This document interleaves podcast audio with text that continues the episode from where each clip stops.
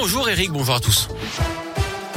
Commence par le trafic dans la région. Toujours ces ralentissements sur l'A47 entre Saint-Etienne et Lyon. Actuellement entre l'Orme et Rive de J à cause d'un accident de trafic qui ralentit sur 4 à 5 km. Soyez prudents et patients dans le secteur.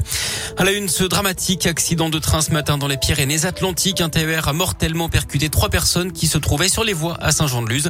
Il s'agira a priori de migrants. Une quatrième personne est gravement blessée. Son pronostic vital est engagé. Ces propos avaient fait polémique. Le patron des évêques de France est reçu au ministère de l'Intérieur Aujourd'hui, ce sera en début d'après-midi. Il avait déclaré que le secret de la confession était plus fort que les lois de la République après les conclusions du rapport sauvé sur la pédocriminalité au sein de l'Église catholique. Emmanuel Macron dévoile en ce moment un plan de plusieurs dizaines de milliards d'euros baptisé France 2030. Il doit permettre de créer des champions dans les technologies d'avenir. L'objectif, c'est de rivaliser avec les géants chinois et américains.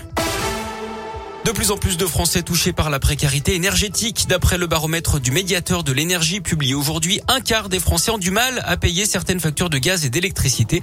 Ils étaient 18% l'an dernier, conséquence de l'envolée des tarifs. Plus 60% pour le gaz depuis le début de l'année, plus 4% début 2022 pour l'électricité. Du coup, plus de la moitié des Français ont décidé de réduire le chauffage chez eux pour éviter une facture trop salée. La précarité énergétique qui devrait toucher cette année plus hein, que les 6 millions de ménages qui ont droit au chèque énergie. Autre coup dur pour les finances, le prix du litre de gasoil en France en moyenne 1,53€. Un prix record qui vient d'être atteint, c'est 10 centimes de plus qu'il y a un mois. Nouvel exemple de la flambée en ce moment des prix de l'énergie. La Commission européenne doit justement dévoiler demain une série de mesures temporaires pour y faire face.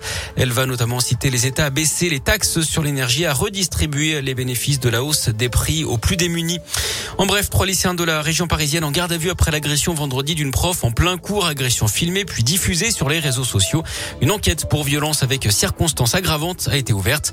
Le lendemain des faits, le rectorat a précisé que l'élève agresseur faisait l'objet d'une mesure d'interdiction d'accès à l'établissement à titre conservatoire. Un conseil de discipline va d'ailleurs être convoqué. Le président d'une association condamné hier à six mois de prison ferme dans l'Ain pour des violences commises samedi contre des policiers à Oyonnax. Les forces de l'ordre intervenaient pour un homme agité manifestement en état d'ivresse devant le local de l'association. Le suspect s'est montré agressif et a commencé à insulter les policiers. Déjà condamné pour violence conjugale, cet homme d'une trentaine d'années a finalement pu être interpellé avec difficulté. Et puis un appel à témoins lancé après un accident à Saint-Etienne samedi soir vers 22h30 à l'angle des rues Désiré Claude et Émile Raymond près du campus Tréfilerie. Trois jeunes ont été gravement blessés, deux jeunes femmes et le conducteur d'une des voitures, tous âgés de 19 ans. Pour trouver les détails et les coordonnées à contacter sur radioscoop.com. L'actu sport, c'est du foot avec les qualifs à l'Euro Espoir. Les Bleuets jouent en Serbie ce soir à 18h30. Et puis en tennis, une tête d'affiche encore à l'Open de Rouen après Richard Gasquet. C'est Benoît Père qui a répondu à l'invitation. Le tournoi aura lieu du 8 au 14 novembre prochain.